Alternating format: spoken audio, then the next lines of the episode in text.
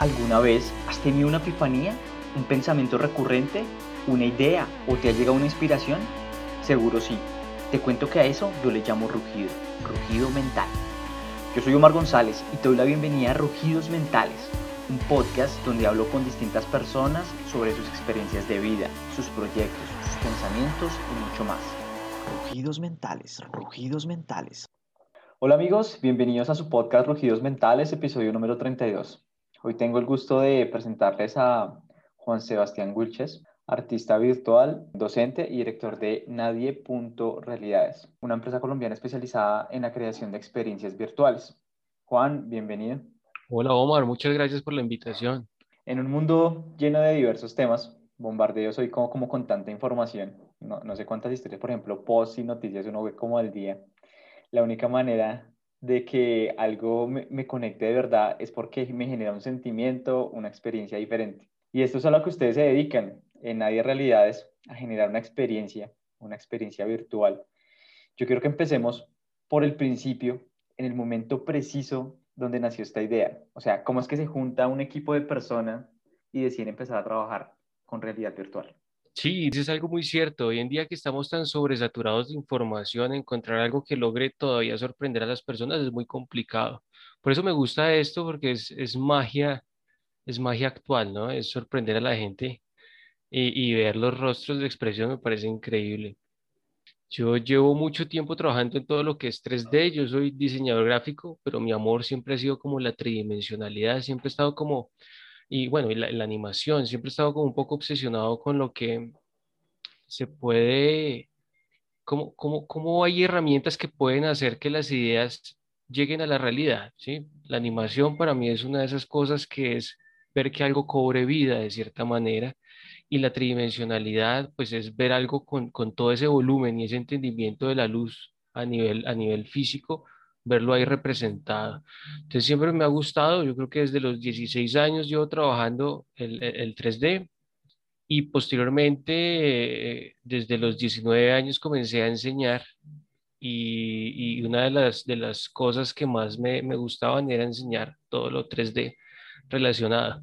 Y fue cuando fui descubriendo tecnologías emergentes como lo son la realidad aumentada y virtual y quedé totalmente obsesionado con esto. Quedé impactado porque el 3D en sí desde la pantalla pues se ve interesante, pero cuando tú ya logras hacerlo inmersivo, cuando ya realmente puedes colocar este, este elemento digital en el espacio físico o te pones unas gafas y entras en este entorno virtual, pues definitivamente es algo mágico. Entonces me obsesioné, creo que llevo obsesionado años, pero obsesionado mal, es, es, algo que siempre estoy pensando, no, no paro y, y pues ha sido un proceso muy complejo realmente, pero he tratado de fusionar mis dos caminos, la docencia y el emprendimiento. Entonces, paulatinamente fui construyendo un equipo con los mejores estudiantes que tenía y hemos trabajado día y noche en esto.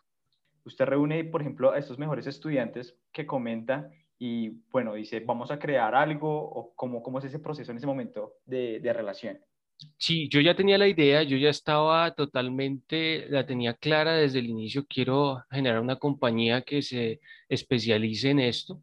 Y pues uno se da cuenta que, que, ciertos procesos no los puede hacer uno solo, realmente, aunque yo me considero que soy muy interdisciplinar, es necesario armar equipos.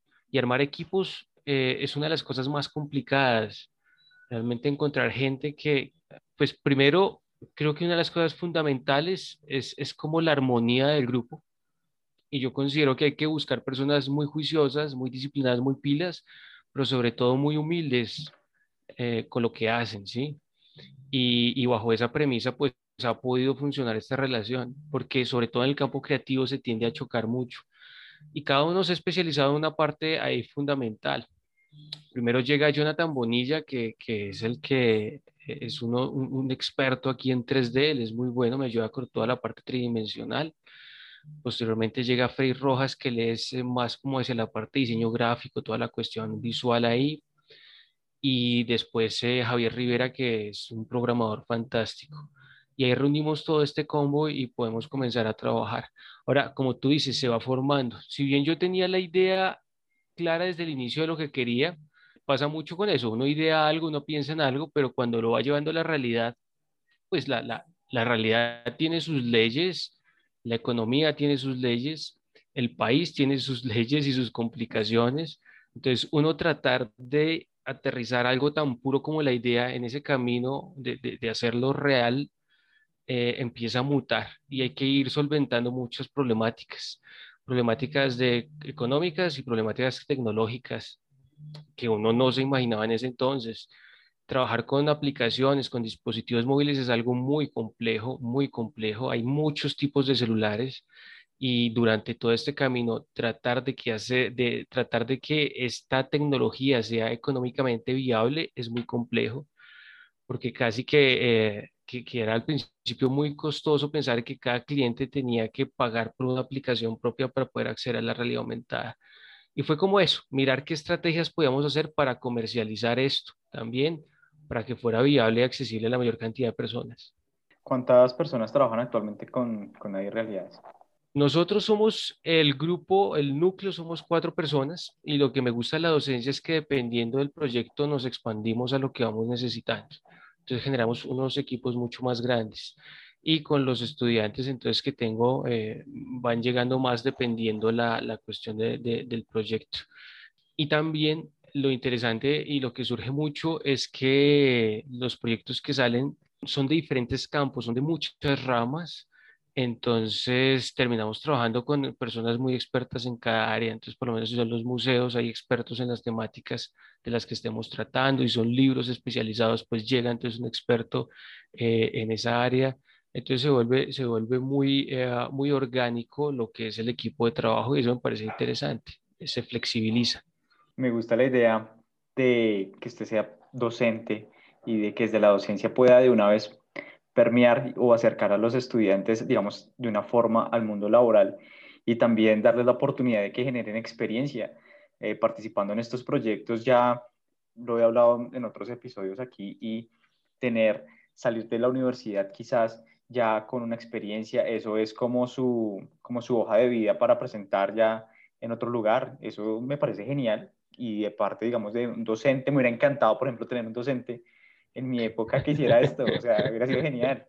Sí, sí, sí, y, y, estoy, estoy totalmente de acuerdo. Y incluso es una crítica que yo tengo hacia, hacia, hacia la academia, y es que las universidades a veces como que separan mucho el, el, mundo laboral de, de, de, lo académico, y se me hace terrible. Y también a veces la academia se separa de la realidad misma. Es, casi como si, si viviera en otro plano. Entonces, tú te das cuenta mucho en lo que es investigación, se queda en un factor casi meramente teórico y lo práctico lo dejan a un lado. Entonces, eh, son proyectos que se quedan escritos y ahí se quedan. Obviamente, pues también depende del área. Yo lo veo como desde un área mía que es algo que es mucho más práctico, pero creo que la práctica es algo que hace falta mucho en las universidades y definitivamente vincularlo al mundo real y a la economía real necesitamos capacitar a los estudiantes para que puedan trabajar, para que puedan crear empresa y demás. Y mi objetivo efectivamente es ese, es poder eh, vincular más estudiantes, sino que definitivamente la economía fluctúa mucho. Entonces, hacer crecer algo desde ceros, porque te lo, te lo digo aquí en confianza, esto ha sido con las uñas desde ceros, sin invertir, bueno, invertí de mi bolsillo, lo poco que tenía en ese entonces, y es muy bonito ver cómo va creciendo con solo trabajo, a punta de trabajo, cómo ha ido creciendo, cómo sin contactos, porque tampoco teníamos contactos, logramos conocer, tener clientes pues reconocidos. Me parece muy bonito eso. Yo pongo el ejemplo de que, de que crear empresas como, no sé si has jugado Grande Fauto alguna vez. Sí, sí. ¿Jugaste Grande Fauto? Que uno llega y, y no conoce a nadie en, en, en el barrio y por ahí tiene un conocido, golpea, entonces le dice, hey, mira, contáctate con este otro que te tiene un trabajo. No, y después ese otro le dice, hey, que no, me gustó tu trabajo, mira, te contacto, tal. Es lo mismo que jugar Grande Auto, solo que no puedes robar vehículos y toca andar en Transmilenio de arriba para abajo en la ciudad, pero es lo mismo, ¿sí? O ver Breaking Bad es eso, pues sin la parte ilegal, ¿no? Pero es eso, es como estás abierto a un mundo de posibilidades, no entiendes, porque no entiendes cómo funciona la economía, no tienes ni un solo contacto y tratas de buscar a ver lo que sea y mientras vas trabajando un contacto te lleva al otro, al otro y ahí vas armando una red. Y eso es bonito arrancar desde cero, pero es algo lento, es complejo. Es eso. ¿Y por qué nadie realidades? O sea, ¿por ¿cómo nace ese nombre? Bueno, es una historia también bien bonita. Yo estaba dando una conferencia hace ya varios años sobre este tipo de tecnologías. No había comenzado a trabajar lo que era, que era la realidad aumentada virtual. Estaba meramente en el 3D, pero ya estaba obsesionándome con eso. Y entonces, después de explicar cómo, cómo era la evolución del 3D, cómo funcionaba, mostré lo que era la realidad aumentada virtual en la conferencia. Y al final de la presentación dije como vamos a hacer, vamos a dejar de ser diseñadores para ser creadores de nuevas realidades, algo así más o menos. Y alguien en el público entonces lo tomó por el lado que no era, de pronto lo tomó por el lado religioso, entonces dijo así como un poco disgustado, no lo dijo de mala manera, pero está disgustado como que solo Dios puede crear una realidad. Nadie puede crear una realidad, nadie puede crear una realidad. Y pues me quedó sonando, nadie puede crear una realidad, nadie puede crear una realidad. Entonces vamos a hacer nadie. Después pues vino el chicharrón de si se podía registrar una empresa con el nombre de nadie. Y si se pudo. Pero entonces para eso está la doble D, para volverle un nombre particular. Eh, me criticaron un montón, o sea, hubo gente que me decía, es que hay gente que es, es muy a la regla, ¿no? el nombre tiene que evocar confianza, tiene que evocar algo positivo, tiene que... Y yo dije, pues es que buscar una diferenciación hoy en día en un nombre de la empresa es, es muy complicado.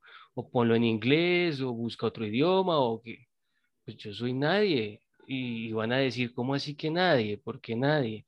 Y cuando vas al banco y dices eh, la consignación a nombre de nadie, te van a mirar, ¿cómo así que nadie? Y si vas a la empresa y dices, eh, venimos de parte de nadie, ¿cómo así? O sea, estás rompiendo absolutamente todo ese paradigma y llevando la contraria de una manera elegante. No sé, me gusta pensar en eso, cómo puedes romper ese esquema, esa estructura, pero bien, ¿no? No es una rebeldía así sin pensarla, sino una rebeldía bien encaminada, me parece bonito, eso me gusta. A mí me gusta también porque me parece genial, o sea, como romper como con ese concepto normal y escaparse, empezando con la ortografía, ¿no? Porque nadie va solamente con una D. Entonces empezamos rompiendo con eso y luego ya el simple hecho de decir nadie y como lo comentaba, que la gente, ah, no, pero entonces ustedes no son nadie, no, pues somos todo, pero ya me llama la atención y me concentra ahí definitivamente, está súper interesante ese, ese juego de palabras. El 2020, con plena pandemia, pues digamos que nos llevó a todos a casa y desde ahí como a conectarnos desde un computador o un celular.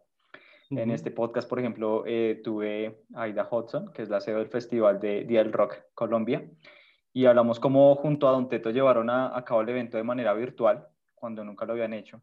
Un reto, pues digamos que para mí es muy impresionante, ya que requiere muchos elementos para, digamos, competir con la realidad de, lo que es un concierto. Y que si se genera mal o crea una conexión negativa con el usuario, finalmente, eh, digamos que le va a quedar ese recuerdo y el participante de este evento seguramente lo piense dos veces antes de, de volver a vivir esta experiencia. Quisiera primero preguntarle cómo ha sido el incremento del uso de experiencia virtual en su compañía desde el 2020 a hoy, que supongo que fue un incremento.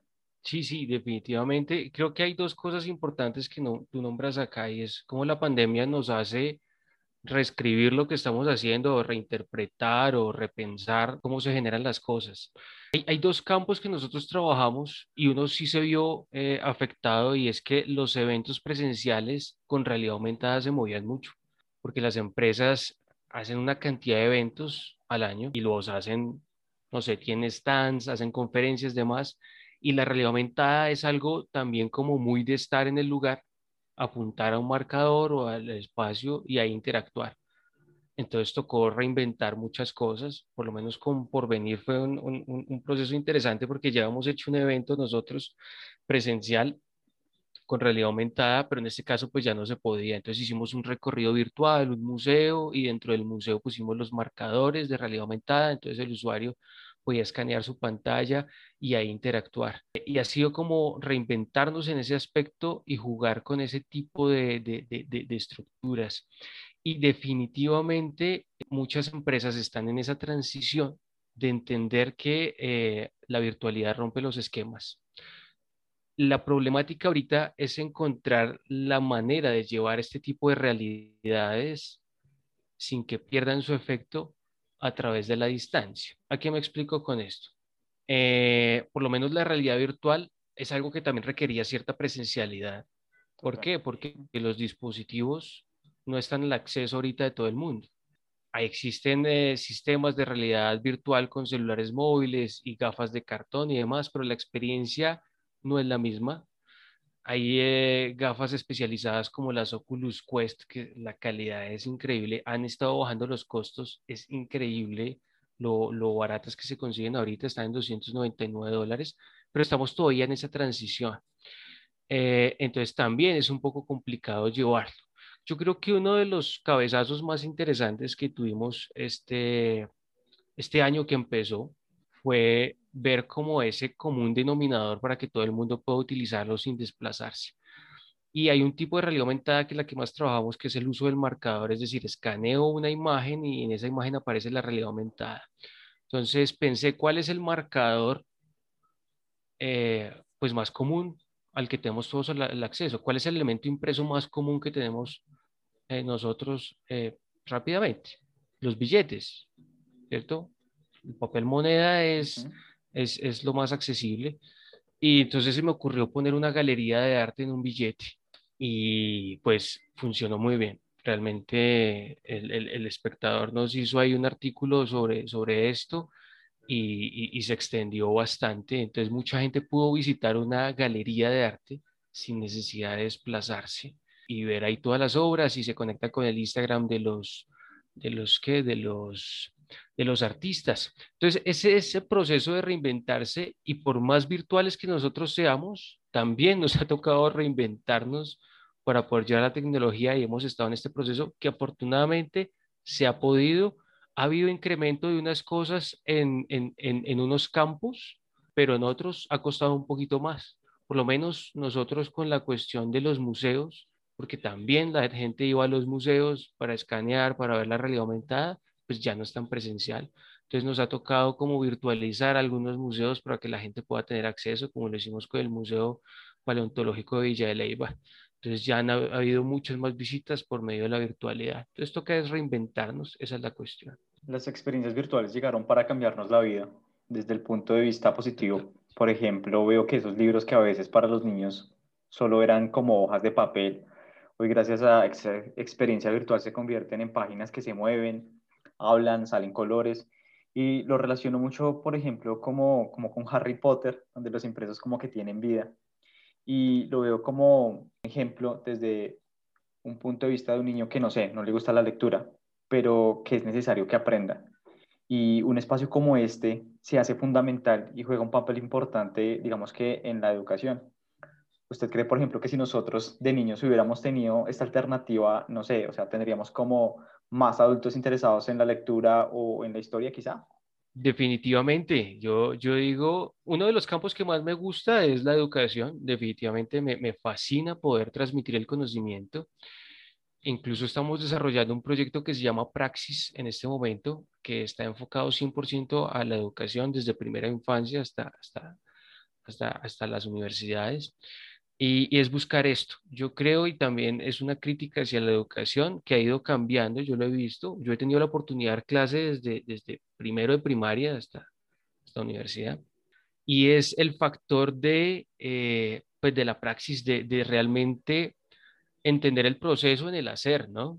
Porque muchas veces uno le explicaba en la teoría y ahí se quedaba, pero no entendía para qué servía eso, hacia dónde lo llevaba no podía acceder a, ese hacer. Y creo que este tipo de realidades nos, nos pueden simular todas las experiencias. Imagina por un momento que ya no estás viendo la ilustración de cómo es un átomo, sino que coges el átomo, entonces el profesor te lo pasa, tú lo agarras y vas, vas despiezando, lo miras cada elemento, este es un electrón, este es un protón, este es un neutrón, o mejor aún, lo armas para entender cómo es, dónde va cada elemento y ahí está funcionando. Eso es una manera de comprender la información totalmente diferente y eso es lo que tenemos que apuntarle. Ahorita estamos con un proyecto de las vocales también para enseñar las vocales en primera infancia. Entonces está toda la cuestión de la gamificación, ¿no? Está toda la cuestión de eh, si te equivocas hay una retroalimentación, esto no es, esto sí es, presiona acá, juega con el elemento y a partir de eso entonces se pueden obtener unos resultados muy interesantes. Y sí, yo creo que el aprendizaje en la praxis puede llevarnos a interesarnos más en las áreas, ¿listo? La lectura a veces la veo que fluctúa, o sea, y yo creo que nos ha pasado a todos, cada vez nos acostumbramos a como a, a leer cosas más cortas para acceder a la información y estamos adaptándonos como, como a, a otro tipo de información más audiovisual que por un lado me parece triste porque se pierde como la capacidad de, de la imaginación, ¿no? Que lo que genera la lectura, tú, tú vas leyendo y vas imaginando todo eso pero con los estudiantes uno se da cuenta, definitivamente eh, nos hemos vuelto muchos más consumidores audiovisuales y también hay que, hay que revisar eso. Hay otras maneras de adquirir la información y creo que es empezar a fusionar lectura, experiencias, todo, para que realmente sea más, más íntegra la cuestión. Hablamos ahorita de esa galería de arte en un billete de 5 mil pesos y precisamente digamos que ese artículo redactado por el espectador, que también lo llevó a, a, la radio, eh, para estar como en medios como eh, Blue Radio, quisiera que me compartiera un poco de, de, esa idea, que pudiera compartir a los que todavía no la conocen, escuchan este episodio, en qué consiste y obviamente me gustaría saber la percepción de cómo se sintió con este proyecto. Sí, pues para mí fue un proyecto un poco más personal. Yo tengo como un lado artístico también que, que he descuidado un poco si bien todo lo que hacemos nosotros, pues visualmente es, es artístico, es, es estético, cuando tú lo vuelves o, lo adaptas para venderlo, pues se pierde un poquito de, de, esa parte tuya, porque igual tienes que adaptarlo a la consideración del cliente, ¿no? Cosa que no está mal, o sea, a mí me encanta, me, me gusta mucho, pero me hace falta esa otra que es la expresión subjetiva casi, de hacer algo que quiera hacer yo a mi manera, ¿sí? Entonces, la idea del billete pues ya venía desde antes de, de, de, de mirar como este marcador en común, pero eh, estaba como en esa exploración artística y, y, admiro un montón de gente conocida, o sea, estudiantes, profesores, amigos, que hacen unas cosas increíbles. Y he estado fascinado y experimentando mucho con la realidad aumentada, con lo que son los microespacios y es poder colocar como pequeños lugares donde no deberían haber lugares, como si fueran mini maquetas ahí vivas. Entonces, todo esto me llevó a, a pensar en una galería de arte y, y, bueno, fue un proceso que casi que enteramente eh, hice yo, pero pues eh, eh, yo, yo debo considerar, obviamente, todas las bases que se han generado y agradecer todas las bases que se han generado desde la compañía, desde la empresa, gracias a, a, a Jonathan Bonilla, a Javier Rivera y a Frey Rojas, que incluso también me ayudaron con ciertos elementos ahí de la galería. Pero pues definitivamente es algo como más, más interno mío. Yo seleccioné los artistas, miré eso, pues hay de todo. Hay esculturas en 3D, hay un poco más artísticas, un poco más industriales, hay pinturas al óleo, hay ilustraciones digitales, hay collage, hay una en acuarela, hay animación, o sea, si, si un curador de, de arte ve, ve, esto, pues me dice, ¿usted qué estaba pensando? Pero pues, pues que fue algo más, más personal, como escoger lo que me gustaba como de cada ámbito y fue interesante. No pensé que fuera a tener como esa repercusión, lo hice, me obsesioné, le trabajé, eh, le apunté a un par de convocatorias y por cosas de la vida, pues entonces... Eh, eh, les pareció interesante en el espectador y le hicieron como, como el artículo y pues funcionó bastante bien. Tuvo una muy buena acogida. Los artistas también les gustó mucho. Y volvemos con lo absurdo que me gusta, como cuando yo llamaba a los artistas y les decía que si querían exponer en mi galería, y me decían, ¿y dónde queda su galería? Y yo en un billete de 5 mil pesos. ¿Cómo así que queda en un billete de 5 mil pesos? Entonces, es jugar eso, es como romper todo desde ahí, lo que hablamos del nombre de nadie, Exacto. Eh, cada cosa es como, como eso. Que ya me acordé lo que te iba a comentar de nadie, que, que, que cómo coge significado una palabra tan tradicional. O sea, yo cuando pienso en nadie, ya no pienso en la palabra nadie, sino ya tiene otro contexto para mí, ¿sí? Como si yo te dijera eh, almacenes éxito. Tú ya no piensas en el éxito como la palabra éxito, sino éxito como los almacenes éxito, ¿sí? Entonces yo incluso cuando voy a escribir nadie en otro lado termino poniéndole doble D. Pero entonces, ¿cómo cambias el contexto de una palabra tan arraigada que tiene otro significado en algo que ya adquiere otro valor? Eso me parece chévere. Eso está brutal. Y bueno, eso fue la, la galería. cuánto tardaron, por ejemplo, en este proyecto? La galería fueron más o menos, lo que pasa es que no fue tan, tan, eh, tan seguido. Yo sí me obsesioné, ¿qué te digo? Como tres semanas dándole juicioso toda la parte tridimensional, pero consiguiendo las los artistas, revisando como esas cosas, ajustando la iluminación, probando como la programación, que eh, Javier me ayudó con, con, con, partecitas de la programación, mm, como unos tres meses más o menos, unos tres meses de trabajo ahí intermitente con, con la galería. A mí me encantan, por ejemplo, este tipo de, de compañías porque siento que no tienen como un límite. O sea, hablamos de salir de lo común y todas las ideas son posibles. No sé, ¿alguna vez le ha llegado un cliente que ustedes digan que está como muy loco, que la idea no es posible, o que, pero igual se lanzaron a hacerla? Ya, pasa todo el tiempo, o sea, el problema de trabajar en, en esto es eso exactamente, que, que no hay barreras, pero, pero uno, bueno, voy, voy a lo siguiente, ser soñador también debe, debe tener un piso. O sea, tú sueñas, tú eres creativo, pero tienes que entender cómo llevarlo a la realidad. Entonces tienes que ser realista. Pues la, la palabra o la frase clave más bien es ser un soñador realista. Y pasa con esta tecnología, o sea, se puede hacer de todo, pero tienes que evaluar si es funcional o no. ¿sí? Por lo menos hay tecnologías que ahorita estamos trabajando como el SLAM, que nos permite colocar un elemento 3D en la realidad aumentada sobre cualquier superficie. No necesitas ningún impreso, sobre cualquier superficie lo escalas, estamos jugando con portales, con poder colocar un edificio gigante en medio de la nada y estar ahí posicionarlo, pero no funciona en todos los celulares esta tecnología. ¿Listo? Entonces ahí es cuando, cuando, cuando empiezas a, a, a la balanza de decir, y, y cuadras con el cliente, decir, esto lo podemos hacer, pero es funcional para lo que quieres, va a llegar a todos tus clientes, toda la gente tiene un dispositivo de gama alta, posiblemente no. Entonces nos toca comenzar a bajar la idea y tratar de acomodarla para que funcione. Los presupuestos también, porque a veces llegan con unas ideas, queremos hacer esto, esto, y pues el presupuesto se desfasa, no, es que no, no está presupuestado para eso. Entonces es cuando uno tiene que coger la idea y aterrizarla y mirar a ver. Entonces sí, definitivamente las posibilidades son infinitas, pero pues vivimos una realidad, lo que siempre digo, con unas leyes, vivimos en, una, en un país con una economía y pues hay que, hay que llevar esa realidad tan pura de las ideas y hacerla tangible. Pero cada vez que me llega un cliente, o sea, yo veo más posibilidades. Es que definitivamente esto abarca muchos campos. Cada vez, cada vez, cada campo hemos hecho desde museos, desde empresas de cemento han llegado acá, o sea, desde lo más abstracto que te puedas imaginar, cabe la tecnología. Total. Juan, ¿ha visto la serie de Black Mirror? Totalmente, me encanta. Buenísima, ¿no? Para los que no, no, no, no, la han visto, es una serie que nos muestra con historias el lado oscuro de, de la era tecnológica y su relación con la vida cotidiana. Eh, sé que, por ejemplo, tuvieron como una película y todo donde como que uno elegía eh, historia eh, que quería que ocurriera y tenía como cinco finales, si no estoy mal, distintos, de acuerdo al libro que uno iba, había elegido.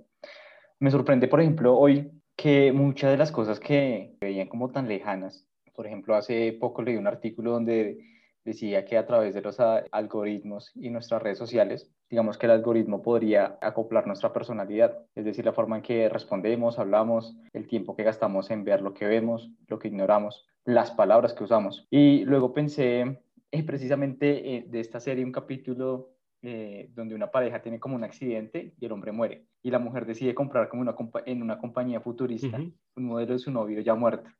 Para ello tiene que pasar como las redes sociales del tipo y todo y bueno, la compañía construye físicamente un modelo como un robot con el algoritmo que tiene la personalidad de su novio. Y eso la verdad, la verdad, yo no lo veo como, como tan lejos de que pueda pasar. ¿Qué piensa usted, por ejemplo, de este tipo de avances tecnológicos? Sí, pues cada vez que uno se adentra más en esto y después de ver Black Mirror, uno, uno empieza a cuestionarse muchas cosas. Eh, y es que hay una delgada línea, hay una delgada línea que, que empieza uno a sentir como, eh, ¿debo atravesar esa línea? ¿Debemos atravesar esa línea? ¿O debemos tener como una, un respeto moral hacia eso?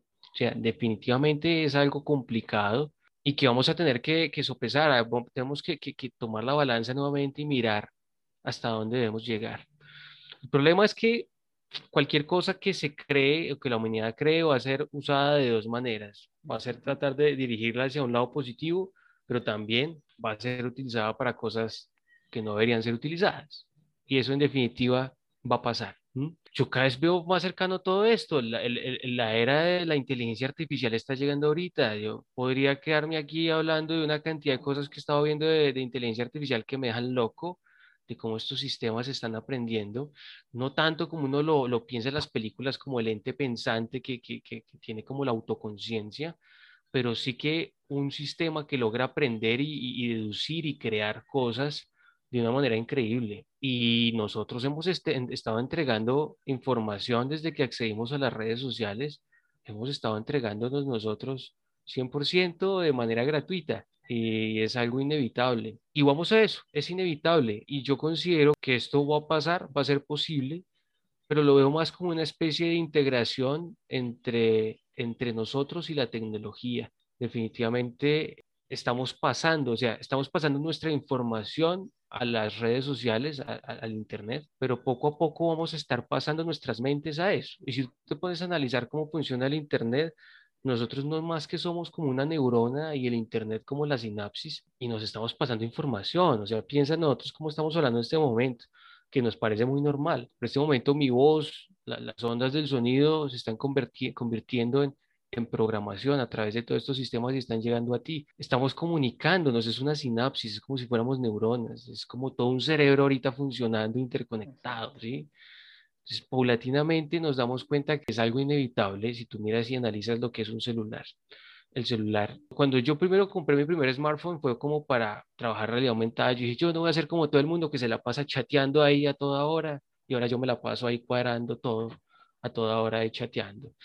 Y el celular se vuelve algo tan personal, se vuelve algo que tú llevas a toda hora, que lo mantienes y te das cuenta cómo la tecnología cada vez está más cerca de ti y esto solo me lleva a una conclusión, realmente nos vamos a fusionar con la tecnología, ya no va a ser el dispositivo, sino vamos a hacer un híbrido humano y tecnológico y no hay manera de tenerlo. Es muy cierto, por ejemplo, ya uno, es muy raro que uno no vea a una persona ya directamente con su celular, prácticamente, así como está el dicho que no puede ir al baño sin el celular la gente está es parte exactamente. inmersa total. Y por ejemplo ahorita estaba pensando eh, pensaba por ejemplo en mi mamá que ya es de una edad un poco más alta y tenía como esa crítica al inicio como que no pero es que ustedes se las pasan en el celular y ya después de un tiempo la veo también con el celular viendo sus cosas y están o sea en serio están más pegadas que uno mismo. Entonces es muy chistoso como la, la tecnología totalmente totalmente. Sí, es inmersa. Yo creo que hay cosas que son inevitables y siempre le pongo el ejemplo a los estudiantes, si Tomás Alva Edison no hubiera perfeccionado la, bombilla, es decir, no es que la haya inventado en su totalidad, lo que hizo fue el filamento para que durara más tiempo encendida, pero si no hubiera encontrado ese filamento exacto y hubiera sido el acreedor del inventor de la bombilla, si no lo hubiera hecho él, ¿viviríamos en un mundo sin luz eléctrica? ¿O qué hubiera pasado? Hubiera salido de alguna manera, otra persona lo hubiera hecho, de pronto se hubiera tardado más, de pronto se hubiera demorado unos cuantos años más, pero tenía que hacerse porque era la solución más viable y posible. O sea, la realidad tiene una lógica y pues es más fácil crear algo así, que obviamente ha mutado con el tiempo, ya no es lo mismo, ya están estas luces LED y demás, pero es la solución más obvia. Los vehículos, todo, el computador, el internet, tenía que pasar porque era la solución más obvia, ¿sí? En ese orden de ideas, a mi manera de ver, la solución más obvia es que nos integremos con las máquinas, con nuestros sistemas. Pero bueno, ahí ya me pongo muy, muy, muy futurista. un lugar donde la realidad virtual ha jugado como un papel fundamental son los videojuegos. Hay gente que se enrolla un montón como en esto. Por ejemplo, hay unos videos muy chistosos en YouTube donde los señores que agarran el juego y empiezan como a correr por toda la casa, se caen y resultan pegándole a sus familiares. Se estrellan. Exacto. Desde su punto de vista, ¿cree que la gente podría olvidar de pronto su realidad por vivir esa realidad virtual? Sí, yo creo que puede llegar el momento, me asusta un poco, yo confesar que aunque amo esto, hay cosas que me, me, me, asustan un poco porque lo que yo buscaría sería poder integrar esta realidad con la otra, como poder salir de esta, entrar a la otra, como integrar, que por eso es que me gusta la realidad aumentada, porque la realidad aumentada lo que hace es la fusión, hace es un híbrido entre lo real y lo, y lo virtual. Pero los que hemos tenido la experiencia de utilizar de manera continua sistemas de realidad virtual, eh, definitivamente el solo hecho de quitarse las gafas y volver a ver el mundo es una sensación muy, muy particular y muy extraña. ¿eh? Eh, los colores, las formas, la espacialidad, el estrellarse con las cosas, por lo menos la mayoría de nosotros no vivimos en espacios muy amplios y pues uno está ahí, las gafas de realidad virtual ahora permiten este movimiento de libertad de 6 grados, me permiten desplazarme en el entorno y no le pega una pared, le pega, o sea, yo me golpeo a cada rato mientras estoy utilizando eso porque uno no concibe la otra realidad a veces, se pierde ahí. Algo que me pasó muy interesante es que tengo un estudiante en Estados Unidos y se compró las mismas gafas de realidad virtual y nos encontramos ahí en un juego, éramos robots. Yo no lo veía hace años, entonces estábamos ahí y él levantó las manos y me dijo, acá estoy, yo, pero ¿dónde está? Me dijo, acá estoy y lo vi, entonces me saludó y yo lo vi y me dio emoción verlo, o sea, yo lo vi, lo vi a él con su cara de robot, pero era él. Y nos acercamos, nos dimos la mano y nos hablamos, pero se sintió tan personal, se sintió como estamos acá charlando, que en ese momento me cuestioné y dije, bueno, de pronto sí es posible que en algún momento pase. Ahorita por lo menos voy a reunirme dentro de media hora con el programador en una aplicación que se llama Spatial, Spatial me parece que se pronuncia, que es una oficina virtual. Entonces tú puedes compartir ahí tus diapositivas, rayar ahí, te tomas una foto de la cara y él te la pone ahí en, en, tu, en tu avatar ahí y estás ahí. Y no gratuitamente estas gafas que se llaman Oculus las compró, la empresa la compró Facebook. No gratuitamente está pasando esto. Facebook se está dando cuenta del potencial del trabajo remoto por medio de la virtualidad. Y la pandemia nos está demostrando que podemos mantener, que es complicada la adaptación, pero nos hemos mantenido a punta de puro trabajo remoto. ¿Qué pasa si podemos romper esas barreras físicas y ya no está simplemente el sonido, simplemente la imagen, sino podemos interactuar, pasarnos objetos, pasarnos cosas ahí? Van a cambiar muchas cosas con respecto a esto y la realidad va a ir cambiando la percepción que tenemos, va pensando que hay dos realidades en las que vamos a estar interactuando. Está brutal, muy, muy brutal. Hay que jugar a ser Dios porque cada detalle es importante. Si yo estoy en un parque, quiero que ese árbol se vea real, que el perro que pasa se vea real, es como cuando uno jugaba como, no sé, Nintendo y veía esas figuras pixeladas ah, y digamos que la diferencia lo comparo con el hoy a jugar Play o Xbox, donde todo es más real. ¿Cómo es ese proceso desde nadie para cuidar cada detalle? ¿Y esa frase dónde salió? Hay que jugar con, a ser Dios. ¿Cómo es que es? Hay que jugar a ser Dios porque cada detalle es importante. ah, muy buena. Me gusta. Hay, hay que ponerla en algún lado. Muy buena. Sí, y creo que tenemos un pensamiento similar con respecto a eso, y es que soy terriblemente perfeccionista y entre más pasa el tiempo soy más perfeccionista con cada detalle. El, el 3D tiene muchas cosas y la realidad virtual y aumentada tiene muchas cosas ahí que tiene que ver con la inmersión y el realismo. Y uno, hay como una rama que dice que el realismo no tiene que ver con el grado de inmersión que uno pueda tener en la experiencia, y ha pasado con juegos donde los gráficos son bajos, pero está también diseñada la experiencia que uno se siente ahí. Hay un juego en específico que se llama Super Hot, que bueno, el nombre no tiene nada que ver con la experiencia, no es que sea Super Hot la vaina, no es que se vaya por otro lado, es como un juego de disparos, pero los personajes son como, como super poligonales y solo utiliza blanco y, negro, blanco y rojo. Y uno ve esa vaina y uno dice, ¿qué es eso? Esos gráficos son terribles. Pero cuando está ahí metido es uno de los mejores juegos en realidad virtual que existen. Es muy inmersivo. Entonces pasa eso. Entonces sí sucede, pero yo soy fiel a los detalles. A mí me encanta el detalle. A mí me encanta cada minúsculo detalle. Y es eso, es jugar a ser Dios. Y a veces uno pega porque hay detalles que el usuario no ve, pero parece increíble. Hubo una, una convocatoria que nosotros ganamos de Gilberto Alzate Avendaño, la Fundación Gilberto Alzate Avendaño, y terminamos haciendo como un micromundo del centro, fuimos casas del centro en realidad virtual. Hicimos, hicimos casas características y me gustó poner muchas cositas porque, porque sentí como la necesidad de que el usuario cada vez que explorara encontrara un vasito de tinto botado, un radio, como esas cosas de la vida real, que si tú te paras un minuto, encuentras algo a lo que puede que le pongas o no atención, pero ahí está. Y eso es lo que me parece como mágico del mundo. ¿Cómo hacemos todos esos detalles? Pues pasamos como con muchos filtros. Hay toda una cuestión de planeación acá, o sea, hay que, cuando trabajas con clientes hay que planear mucho para, para evitar reprocesos, que eso es lo que lo hace perder a uno todo. Entonces, eh, pues nos reunimos con el cliente, saber qué quiere, vemos todo ese conocimiento que tienen, lo convertimos en experiencia de una propuesta hacemos un storyboard, demás, unas aprobaciones y ya comenzamos a fabricar todo esto. Creo que el más perfeccionista soy yo definitivamente. Entonces cada área se va encargando y yo voy revisando cada minúsculo detalle y lo repetimos hasta que quede bien. ¿Listo?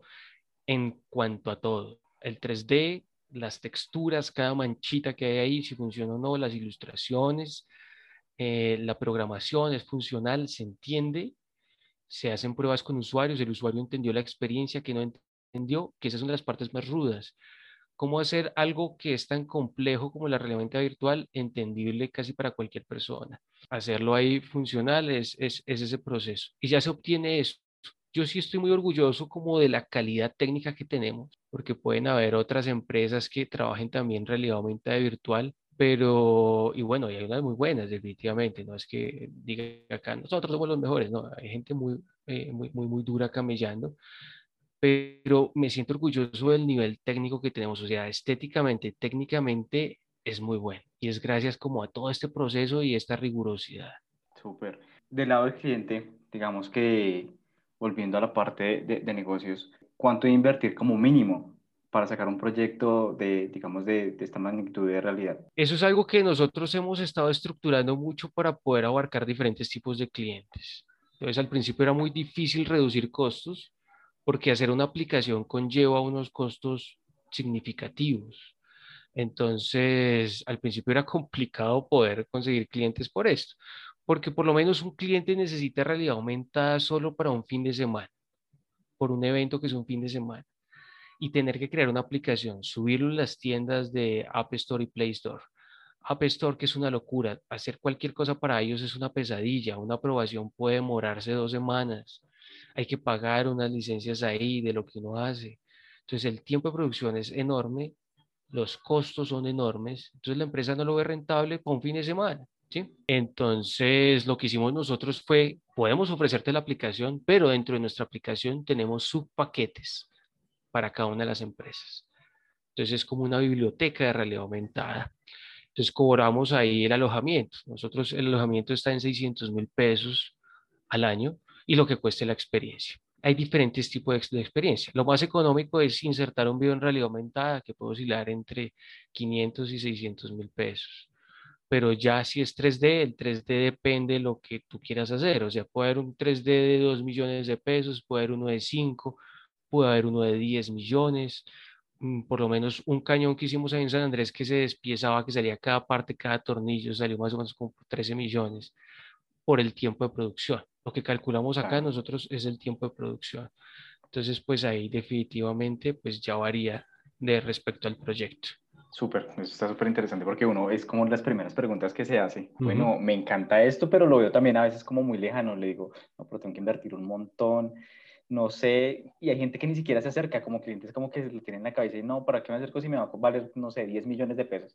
Pero bueno, aquí digamos, hay de todo para todo, entonces no está tampoco tan lejano, está también digamos que al alcance de, una empresa pequeña. Es totalmente posible y también eso es lo que uno tiene que ver como emprendedor, mirar diferentes usuarios, diferentes empresas que quieran apuntarle y diferentes modelos de negocio. Entonces, por lo menos nosotros si vemos que el proyecto es rentable, por lo menos lo que pasó con el libro de Bestiario, que es un libro que se ha movido muy bien por redes sociales sobre mitos y leyendas colombianas.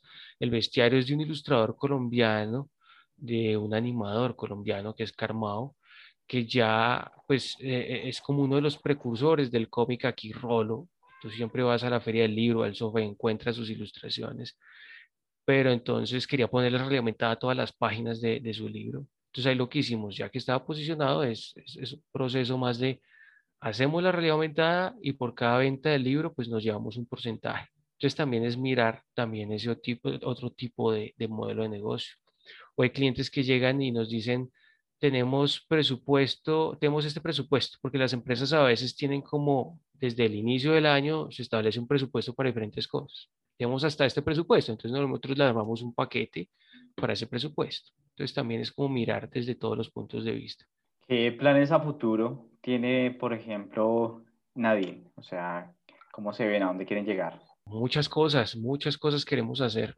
Hay cuatro ramas en las que nosotros nos enfocamos. Una es la educación, que creo que lo hemos abarcado muy bien. Me gustaría futuro en educación, Bueno, voy a decir primero las ramas educación, arquitectura, corporativo y entretenimiento. En la parte de educación, mucha fuerza a lo que es praxis, que es como este sistema para comenzar a colocar realidad aumentada y virtual en las instituciones, desde dos partes. Número uno, haz de cuenta que en cada colegio o universidad haya un laboratorio de realidad aumentada y virtual, para que realmente exista un laboratorio donde haya hayan simulaciones de esto. Y desde el otro punto de vista, que desde el colegio, desde la universidad se puedan crear experiencias de realidad aumentada y virtual. Eso es lo que estamos apuntándole, ¿listo? Para que se retroalimente esto. Eso en educación, crear muchos productos también, como lo estamos haciendo con el aprendizaje de las vocales, más cosas, material didáctico en realidad aumentada. En arquitectura estamos enfocándonos un montón para toda la visualización de, de, de, planos, levantamiento de planos. Si te metes al Instagram ahí, bueno, eso está más como en Instagram personal, eh, que es arroba Juan Wilches 11, el de la empresa es arroba nadie.realidades.